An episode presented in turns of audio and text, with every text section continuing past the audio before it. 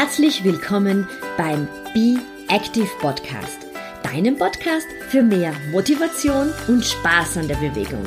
Mein Name ist Beatrice Drach und ich bin deine ganz persönliche Schweinehunddomböse. Und jetzt viel Spaß mit dieser Episode.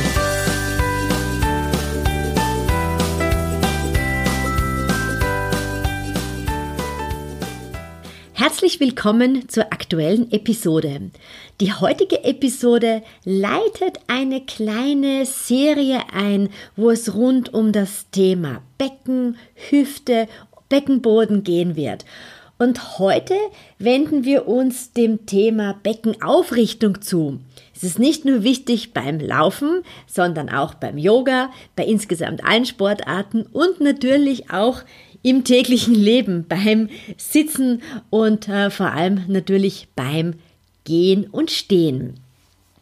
Die heutige Episode ist als Workshop, als Mini-Workshop in meiner Facebook-Gruppe Be Active erschienen und du hörst heute den Podcast Mitschnitt von diesem Facebook Live. Das heißt, es könnte sein, dass heute die Tonqualität ein ganz klein wenig verändert ist. Viel Spaß bei dieser Episode. Heute gleich vorweg ist es so, dass ich ähm, zusätzlich hier zu dem Facebook Live für meinen Be Active Podcast aufzeichne.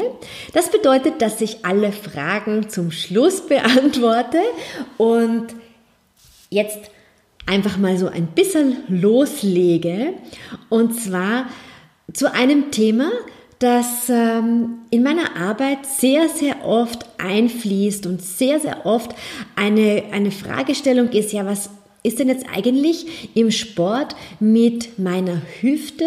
Was ist mit dem Becken? Da gibt es immer wieder Beschwerden, da tut es rund um die Hüfte weh. Das sind äh, Beschwerden in der Leistengegend. Ähm, da weiß man dann gar nicht so genau, ja, was ist das eigentlich? Warum, warum tut es mir da weh? Warum zwickt und zwackt Und darf ich jetzt vielleicht gar keinen Sport machen? Und daher habe ich mir gedacht, das ist so der Beginn einer kleinen Serie, wo ich ein bisschen rund ums Becken, die Hüfte, die Beinachsen ein bisschen eingehen werde, weil das ein wesentlicher Punkt meiner Arbeit ist und ich dir da ein paar Informationen mit an die Hand geben möchte. Und ich würde sagen, ich starte einmal ein, mit ein bisschen Theorie rund um das Becken. Und ich habe mir heute auch ein paar Notizen gemacht, damit ich nicht vergesse, das Wichtigste zu berichten. Das Becken kannst du dir vorstellen, ähm, dass sich das dreidimensional auf beiden Knochenkugeln der Hüftgelenke äh, bewegt. Und das ist vielleicht schon der erste Punkt, wenn du dir jetzt die Augen zuhältst und während du hier zulauscht, aufstehst und versuchst zu gehen und das Becken dabei zuhältst, dann wirst du feststellen, dass das irgendwie überhaupt nicht geht. Also das fühlt sich total hölzern und steif an. Warum? Weil das Becken eben wirklich in einer 3D-Bewegung tanzen sollte. Also unten kannst du dir vorstellen, laufen die Beine, also die, die gehen natürlich ziemlich stark gerade nach außen ja, und die Kniescheiben äh, zeigen im besten Fall auch wirklich in dieselbe Richtung. Aber die Hüftgelenke, die tanzen dann oben. Und das sollten wir uns vielleicht immer so ein bisschen vor Augen halten, diese 3D-Bewegung, die wir in der Hüfte haben. Und was wir brauchen, und das ist jetzt eben der Punkt, der im Sport immer besonders spannend ist, wir brauchen so eine Kombination von flexiblen Hüftgelenken, aber auch stabilen Hüftgelenken. Und da liegt ganz oft das Problem, weil auf der einen Seite trainieren wir sehr viel an der Stabilität, aber nicht an der Flexibilität. Oder aber wir tun sehr viel für die Flexibilität, aber dann gar nichts für die Stabilität. Wenn wir das wieder aufs Laufen runterbrechen, dann ist es so, dass wir zum Teil schon einiges üben, dass ähm, wir stabile Hüftgelenke haben, dass wir da sehr viele Übungen im Einbeinstand machen und schauen, dass hier Stabilität da ist. Aber was die wenigsten Läufer dann auch wirklich machen, und da nehme ich mich ja selber gar nicht aus, das musste ich mir auch erst langsam wieder äh, angewöhnen, ist auch zu schauen, dass man äh, rund um die Hüfte auch wieder ein bisschen flexibler wird. Und auch das ist wieder ein Punkt, den ich in meinen Videos dann immer wieder herzeige. Diejenigen, die bei mir die personalisierten Trainingspläne haben, die bekommen ja regelmäßig die Videos und da sieht man dann auch immer wieder, dass ich ganz stark darauf Wert lege, Übungen eben richtig auszuführen und auch immer zu schauen, dass es auf der einen Seite zur Stabilität kommt, aber auf der anderen Seite auch zur Flexibilität kommt. Was ist in diesem Zusammenhang besonders wichtig? Auf der einen Seite, wo können die Probleme liegen? Beim Großteil der Menschen hier bei uns in der westlichen Welt ist es die Hüftstreckung, die nicht wirklich gut funktioniert. Du kannst dir das einfach vorstellen, wenn ähm, das Becken, erst wenn du die Beine gerade hältst, vielleicht auch oder vielleicht auch gebeugt hast und das Becken dabei vorgekippt ist, also du, das heißt, du bist so ein bisschen in einer Hohlkreuzposition. Äh, dann führt das zu einen unheimlichen Stresssituationen und führt dann auch sehr oft dazu, dass du so rund um den unteren Rücken ziemlich starke Beschwerdebilder hast. Das heißt, es fühlt sich dann immer so an, als wäre das ein Bandscheibenvorfall. Das sind sehr ähnliche äh, Schmerzen im unteren Rückenbereich, liegt aber oft einfach darum, dahin, dass die Hüftstreckung nicht ausreichend ist und die ganze Zeit einfach ein extremer Zug da ist an einer Muskelgruppe, an zwei Muskeln, die sich Iliopsoas nennen und du hier eigentlich immer wieder so ein bisschen ins Hohlkreuz gezogen wirst ähm, und dann tatsächlich Rückenschmerzen bekommen kannst. Und daher geht es darum, dass wir vor allem schauen, dass wir in eine gute Hüftstreckung kommen. Und wenn wir es jetzt auch wieder aufs Laufen äh, runterbrechen, wenn du Leute beobachtest, die laufen und vielleicht auch bei dir selber, vor allem wenn du dich einmal gefilmt hast, das empfehle ich immer wieder auch einmal zu schauen, ähm, wie man läuft. Also wenn man schon ein bisschen länger unterwegs gewesen ist, sich filmen zu lassen, weil da kommt es dann ganz oft raus, dass man eine fehlende Hüftstreckung hat und stark reinsinkt. Also im Läuferjargon nennt man dann, so einen Pelvic Drop. Da sinkt dann die Hüfte ein und das ist ähm, ziemlich anstrengend für den Körper und führt letztendlich immer dazu, dass diese Muskeln, der Ilio, die Iliopsoas, diese beiden Muskeln eigentlich immer weiter verkürzen, weil sie einfach nicht in die volle Aufrichtung kommen. Bedeutet, es geht wie wir es auch ähm, immer wieder in den Workshops besprochen haben, es geht immer wieder darum, dass ich eine schöne Polspannung in meinem Körper habe. Das heißt, dass ich auf der einen Seite die Füße gut Richtung Boden äh, verankere, aber auf der anderen Seite auch meinen Körper richtig schön lang ziehe. Und zwar dann auch vom Hinterkopf lang hoch rausgezogen und dass ich auch schaue, dass der Rumpf schön langgezogen ist, dass die Leiste langgezogen ist und ich hier die Muskulatur nicht verkürze, sondern ganz im Gegenteil in die Länge ziehe. Oft merkt man zum Beispiel auch, ähm, dass die seitliche Beweglichkeit hier rund um die Hüfte eingeschränkt ist. Wenn du dir vorstellst, du stehst jetzt kann man jederzeit ja immer wieder beim, beim, beim Zuhören und Zusehen äh, mitmachen. Auf einem Bein stehen, das Bein, auf dem wir stehen, das nennt man eben so in der Sprache dann immer das Standbein und das andere Bein, das ist das Spielbein, das ist das Bein, das sich bewegt. Standbein ist gut am Boden verankert.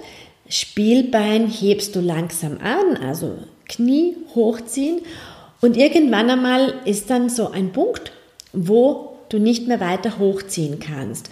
Und bei vielen Personen ist das schon relativ früh eingeschränkt, einfach weil hier die Beweglichkeit gar nicht mehr vorhanden ist. Und auch das führt dann immer wieder dazu, dass man Schmerzen hat. Sehr oft ist es, dass der Oberschenkel hier sehr stark verkürzt ist. Also es geht darum, die Oberschenkelmuskulatur aufzudehnen, aber auch den Hüftbeuger zu dehnen und gleichzeitig ähm, zu kräftigen. Du kannst dir das so vorstellen, der Mensch hat einen, geht im Kreuzgang, nicht im Passgang, wie das einige Tiere machen oder viele Tiere machen, sondern im Kreuzgang. Ähm, wenn du jetzt zum Beispiel ans auch ans Nordic Walking denkt, dann hast du immer gegenseitig, gegen, äh, gegen, also diagonal ähm, ist der Körper verschraubt und du ziehst deine Nordic Walking Stöcke nach hinten. Beim Laufen sollte es letztendlich auch so sein. Du hast bei jedem Schritt, den du läufst, eine Verschraubung. Es rotiert sozusagen jetzt immer der eine Arm zur gegenüberliegenden Seite. Das heißt, du hast, das Becken dreht sich immer zum Standbein hin. So sollte es sein, ist aber interessanterweise nicht bei allen Leuten so, weil es da einfach nicht so ganz rund läuft. Also vielleicht auch hier mal bei sich selber zu schauen, wie schaut das eigentlich aus, wenn ich gehe und wenn ich jetzt beim Gehen ganz locker meine Arme mitschwingen lasse, also keine Handtasche habe, sondern wirklich meine Arme frei habe, im Kreuzgang gehe, wie verdrehe ich mich dann? Wie verdreht sich mein Rumpf? Was machen meine Arme? Aber auch, wie dreht sich mein Becken mit? Dreht sich mein Becken wirklich immer zum Standbein hin oder nicht? Das Standbein hat dann immer eine Innenrotation und das Spielbein hat eine Außenrotation. Und diese Rotation, die geht immer vom Becken aus. Also die geht nicht irgendwie unten von den Beinen aus, nicht vom Unterschenkel aus, nicht vom Oberschenkel aus, sondern die Bewegung wird wirklich vom Becken ausgeführt. Unlängst habe ich das selber bei der Spiraldynamik-Ausbildung ähm, selber mit, mit, den, mit den Kolleginnen Übungen gemacht und ich habe dann gemerkt, so, ah wow, ich bewege auch zum Teil mein Becken einfach viel zu wenig. Ja? Und wenn man dann so ein bisschen in Schwung kommt und sich da wirklich eingroovt, dann merkt man erst, ah, tatsächlich, ja, man kann sein Becken auch wirklich gut mitbewegen. Und es gibt eine ganz schöne Übung, die man machen kann, um diese Beckenrotation schön auszuführen. Und zwar gleich mitmachen, schön hinsetzen. Das bedeutet, beide Sitzbeinhöcker sind jetzt wirklich auf dem Sessel und du legst deine Finger hier zu dem, zu, den, zu den Hüften. Also du spürst links und rechts den, den Knochen deiner Hüfte. Und jetzt stellst du dir vor, dass du nach hinten paddeln möchtest. Ja, das bedeutet jetzt, dass zuerst die linke Hüfte nach hinten schiebt und dann die rechte Hüfte nach hinten schiebst. Also als würdest du jetzt auf deinem Sessel irgendwo da nach hinten Antrieb bekommen. Ähm, du kannst dir auch vorstellen, dass links und rechts bei deiner Hüfte so lange Paddel rausstehen und dass einmal das linke Paddel nach hinten zieht und einmal das rechte Paddel nach hinten zieht. Und das ist eine wahnsinnig schöne Übung, um einerseits die Aufrichtung zu üben und andererseits hier sich auch einmal so richtig vor Augen zu führen und vor allem auch zu spüren, wie das Becken rotieren kann. Die gleiche Übung kannst du auch im Liegen machen. Du legst dich auf den Boden, stellst beide Beine auf, schaust, dass die Wirbelsäule wirklich schön lang ist, dass du kein Hohlkreuz machst, dass dieser natürliche Schwung der Wirbelsäule erhalten bleibt, die Schultern schön locker bleiben.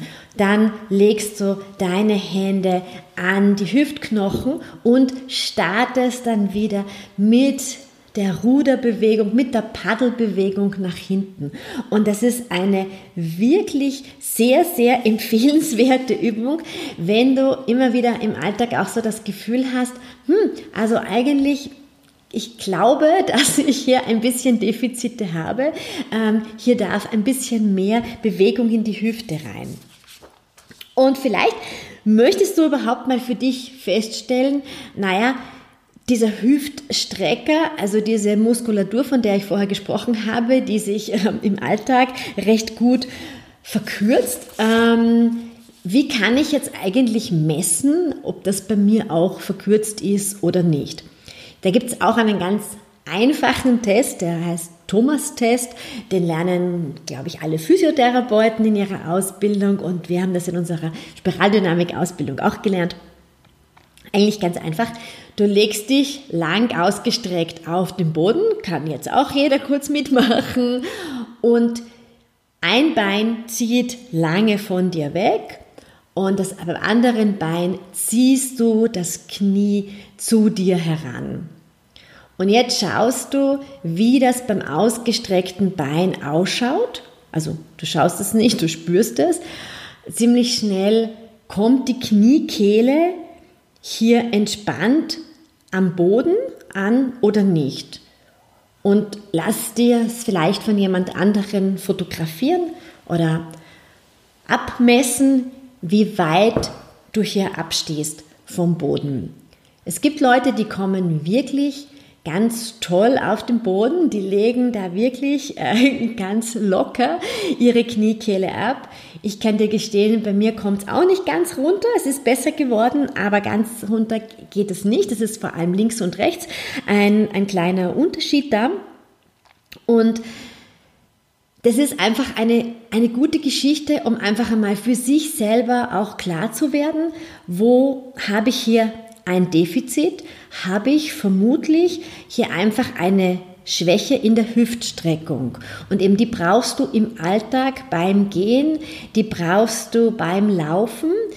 Und es ist auch ein Punkt, der sehr oft im Yoga ein bisschen falsch ausgeführt wird, dass man in vielen Yoga-Positionen hm, unbewusst ein ganz klein wenig schummelt und hier nicht schaut, dass man die Hüfte schön streckt, ja, dass man hier eine schöne Länge aufbaut, sondern man weicht dann hinten so ein bisschen aus, kommt dann vielleicht in eine sehr, sehr angenehme Position und hat auch das Gefühl, dass man hier eine schöne Gelenkigkeit hat, aber leider ist das oft ein Trugschluss, weil die Yoga-Übung nicht richtig ausgeführt worden ist. Ein Punkt, wo du es beim Yoga zum Beispiel auch üben kannst, ist ähm, die Übung der Baum, wo du auf dem Standbein gut am Boden verankert bist und wo du dann ähm, das andere Bein seitlich hochhebst und schaust, dass du deine Fußsohle entweder an der Wade ablegst oder am Oberschenkel einklemmst. Und da geht es einfach auch darum, wie steht dein Bein jetzt eigentlich da.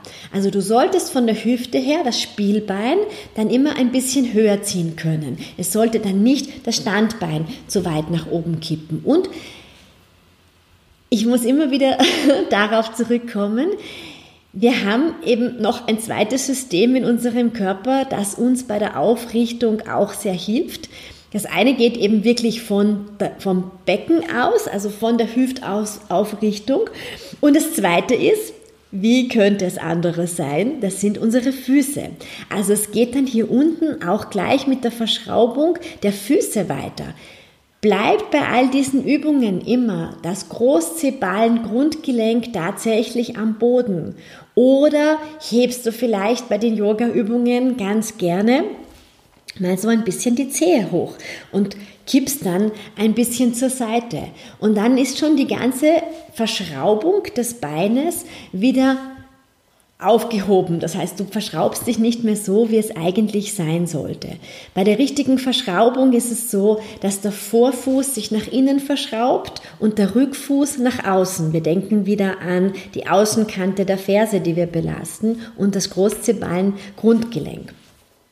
Also vielleicht achtest du ähm, bei den Yoga-Übungen auch ein bisschen darauf, wie du eigentlich da stehst und wie, wie die Hüfte arbeitet und ob du dich aus der Leiste hier wirklich schön rausziehst oder ich habe gerade eine Yoga-Einheit äh, gegeben oder ob du dich zum Kipferl machst, also die ganze Zeit so ein bisschen zusammenkrümmst.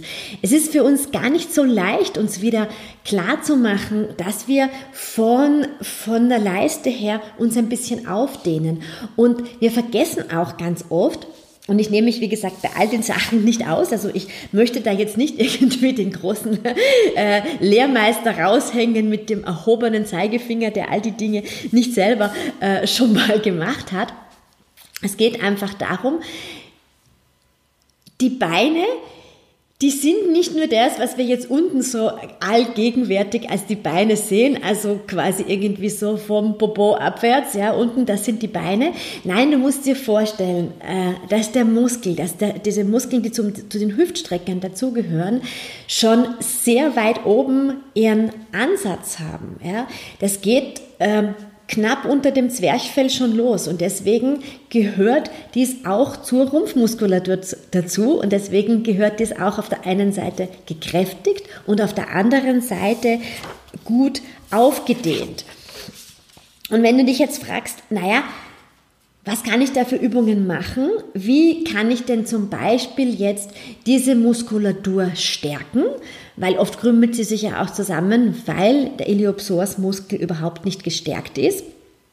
Da gibt es auch eine ganz schöne Übung, nicht ganz einfach am Anfang, aber auch ziemlich effektiv.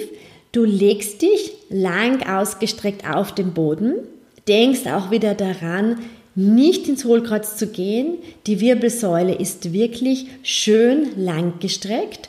Du hebst ein Bein in die Höhe, so gut das geht. Ja, also hallo, ich gehöre ja die Fraktion umgedehnt. Ich kann das nicht sehr lange rausstrecken, aber dann ist eigentlich der wesentlich spannendere Punkt das ganz langsame Ab Ablegen des Beines. Also wirklich ganz langsam ablegen.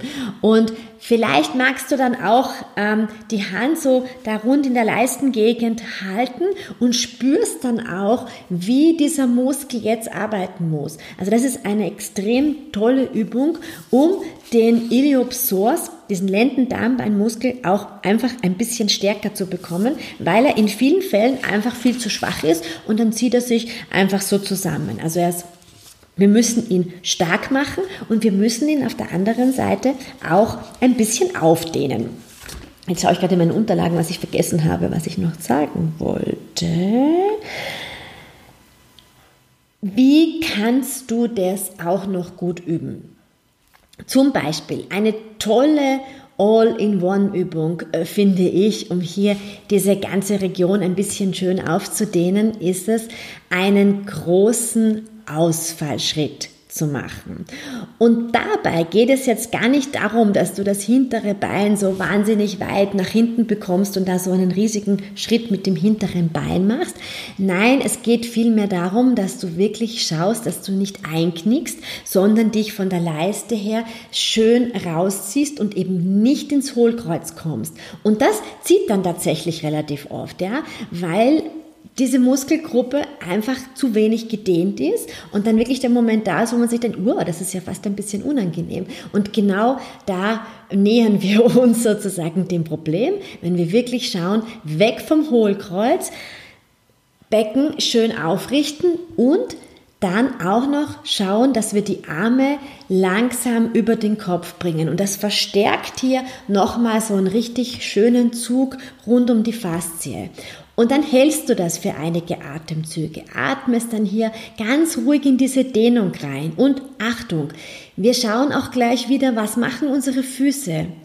Wie ist vom vorderen Bein das, der Vorfuß verankert? Habe ich hier mein Großzehballen Grundgelenk auch schön am Boden oder hebe ich das jetzt gerade ab? Also, wie sollte es sein? Das Großzehballen-Grundgelenk sollte schön am Boden verankert bleiben. Und dann haben wir hinten am hinteren Bein die Ferse und schauen, dass wir die langsam nach unten bekommen. Also da haben wir hier auch gleich dazu eine schöne ähm, Dehnung rund um die Achillessehne und um die Beinrückseite. Also wir können mit einer einfachen Übung schon ziemlich viel erreichen, wenn wir hier wirklich ganz langsam in die Dehnung reingehen. Und vielleicht magst du quasi als Vorübung die Hände auch noch auf die Hüft, an die, an die Hüftknochen legen und hier auch noch einmal so richtig spüren, ähm, so ein bisschen mit Druck nachziehen, dass das Becken sich aufrichten kann. Oft hilft das, wenn man so diesen ersten Impuls gibt und sagt, ah, okay, jetzt helfe ich meinem Körper mit, das Becken ein bisschen aufzurichten und du ziehst dich dann wirklich in die Länge und ich kann dir versprechen, Viele Kreuzschmerzen gehen dann tatsächlich weg und du änderst auch beim Laufen deine, deinen Laufstil, weil du nicht so sehr hineingibst. Also wir machen ja einiges an Lauf-ABC. Die Lauf-ABC-Übungen, die sind auch ähm, übrigens im mein erster Halbmarathonkurs auch drinnen. Da haben wir Lauf-ABC-Übungen, wo wir auch noch einmal darauf hinweisen, schau mal, dass du schön in die Streckung kommst, dass du wegkommst von der Sitzhaltung, weil wir die halt einfach wirklich sehr, sehr oft einnehmen. Welche Übung möchte ich dir noch mit auf den Weg geben? Eine Lieblingsübung, die ich auch ganz oft mache und oft in den, in den Kursen vorführe, ist ähm, der Hüftachter. Der eignet sich übrigens auch sehr gut vor dem Laufen, wenn man hier ein bisschen mehr ähm, Geschmeidigkeit hineinbringen möchte. Ja, wenn man am Anfang hat man oft das Gefühl, vor allem im Winter, dass wir so richtig starr noch sind und es fühlt sich irgendwie alles so so ja so steif an, weil wir einfach oft direkt vom Arbeitsplatz, wo wir viel gesessen sind, dann direkt zum Sport gehen. Und das führt dann wirklich zu den Problemen, dass wir dann gleich in diese Sitzhaltung äh, loslaufen, weil unser Körper hat den ganzen Tag schon gelernt, ah, ich bin den ganzen Tag gesessen, super, jetzt geht's eigentlich gleich so weiter und warum sollte ich mich denn da irgendwie rausstrecken? Nein, ich bleib gleich wieder in meiner Sitzhaltung. Und da ist es ganz toll, ähm, den Beckenachter zu machen Fokus ist zuerst mal wieder auf dem Standbein, das schön aufgerichtet zu haben mit einer schönen Fußverschraubung. Und dann hebst du das Spielbein an, also Knie hochziehen und stellst dir dann vor, dass du eine liegende Acht, also ein Unendlichkeitszeichen nachzeichnest und dich auch da wirklich darauf konzentrierst, dass das Bäuchlein von dem liegenden Achter auch nach hinten geht. Also du kannst dann mit dem Fuß hinten die, die liegende Acht weiterschleifen, aber eben nicht zu sehr in das Hohlkreuz fallen, sondern hier wirklich zu schauen, ah, ich richte mich danach wieder wirklich schön auf. Und wenn du das so viermal auf der einen Seite wiederholst, viermal auf der anderen Seite, dann spürst du schon, dass hier wesentlich mehr Geschmeidigkeit ins Becken kommt und du deinen Fokus auch beim Laufen dann viel mehr auf die Aufrichtung hast und nicht ähm, zusammenfallst und dann eben, ich immer so sage, dass du dann kein Kipferl machst. Das waren die Punkte, die ich dir heute mit auf den Weg geben wollte. Ähm, ich hatte auch noch Fragen dazu bekommen, die habe ich auch versucht hier ein bisschen einzubauen was man tun kann, wenn es beim Sport eben äh, ein bisschen hakt und man das Gefühl hat, hier sind im, im Hüftbereich Schmerzen, dann würde ich einfach sagen, Beckenachter machen, ähm, dann dieses nach hinten äh, rudern mit dem Becken ist eine schöne Möglichkeit, um hier ein bisschen lockerer zu werden. Den sogenannten Thomas-Test zu machen, um hier selber mal herauszufinden, wo ich meine Defizite habe den Ausfallschritt, wo ich wirklich schön in die Spannung komme und wo ich mich wirklich schön vorstelle, dass ich hier aus der Leiste raus lang rausziehe und aus dem Hohlkreuz rauskomme. Also vielleicht auch wirklich die Hand ans Becken legen und die, ähm, die Bewegung auch wirklich mit den Händen noch ein bisschen forcieren. Und dann wurde ich auch noch gefragt, welche zusätzlichen Yoga-Übungen ähm, kann ich da empfehlen? Sehr schön finde ich persönlich ähm, Übungen, die die Hüfte da ein bisschen öffnen. Das ist zum Beispiel die Taube haben wir auch im Online-Kurs dabei ein Video, wo auch die Taube dabei ist, weil es für mich eine ganz, ganz schöne Übung ist, um hier die Hüfte aufzudehnen. Ähm, und da kann man einige ruhige Atemzüge nehmen und wirklich spüren, was das mit einem macht. Und die zweite Übung, die ich auch sehr, sehr gerne mache, ist das Schmetterling am Boden zu sitzen und ähm, schauen, dass die beiden Fußsohlen vor einem zusammenkommen und dann vorstellen, dass man mit dem Ellbogen die Knie langsam zur Seite bringt und die Vorstellung ist, dass die Knie bis zur Matte kommen. Es ist ein bisschen unrealistisch, dass das passiert, aber die Vorstellung alleine hilft schon, dass wir hier schön offen werden. Gibt es Fragen? Die ich gerne beantworte.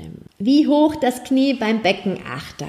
Ein kleines Stückchen, Elisabeth, so dass du einfach ähm, das Gefühl hast, so du kannst jetzt hier dein Bein dann auch nach hinten bringen. Hebe es ein Stückchen hoch, das Knie, und dann leitet das die Achterbewegung ein. Der Achter ist hinten ein bisschen, ein bisschen weniger bauchig, weil wir nicht so weit nach hinten kommen, aber wir möchten die Aufmerksamkeit eben auch darauf lenken, dass ich hinten auch ähm, ein Bäuchlein hineinbekomme. Probiert diese Übungen aus. Sie tun wirklich gut. Sie verändern ähm, auch dein Gehen, sie verändern dein Laufen, sie verändern ähm, das Yoga, eben die Aufmerksamkeit der Übungen, dass man sie wirklich sehr langsam macht, aber sich wirklich schön mit seiner Ausrichtung auseinandersetzt und nicht in sich hineinkrümmelt, weil wir den ganzen Tag einfach viel zu viel ähm, sitzen, viel zu viel in sitzenden Positionen sind und wir ein bisschen aus dieser Haltung mit den Übungen rauskommen können. Ich wünsche einen wunder, wunderschönen Abend. Am 1. Februar startet der Online-Kurs Mein erster Halbmarathon, den ich gemeinsam mit meinem Mann Johannes konzipiert habe. Elf Wochen lang begleiten wir dich hin zur Halbmarathon-Distanz und natürlich sind auch jede Menge Tipps und tolle Videos, die wir aufgenommen haben, die wir erklären, dabei so dass das Stabi-Training nicht zu kurz kommt, dass das Yoga-Training nicht zu kurz kommt, die Lauftechnik und auch die Zeit für deine Regeneration. Und wenn du sagst, du möchtest lieber einen ganz individuellen Trainingsplan für dich haben, für 5 Kilometer, deine schnellen 10 Kilometer, Halbmarathon oder Marathontraining, dann melde dich bei mir unter office at beatrice-tracht.com.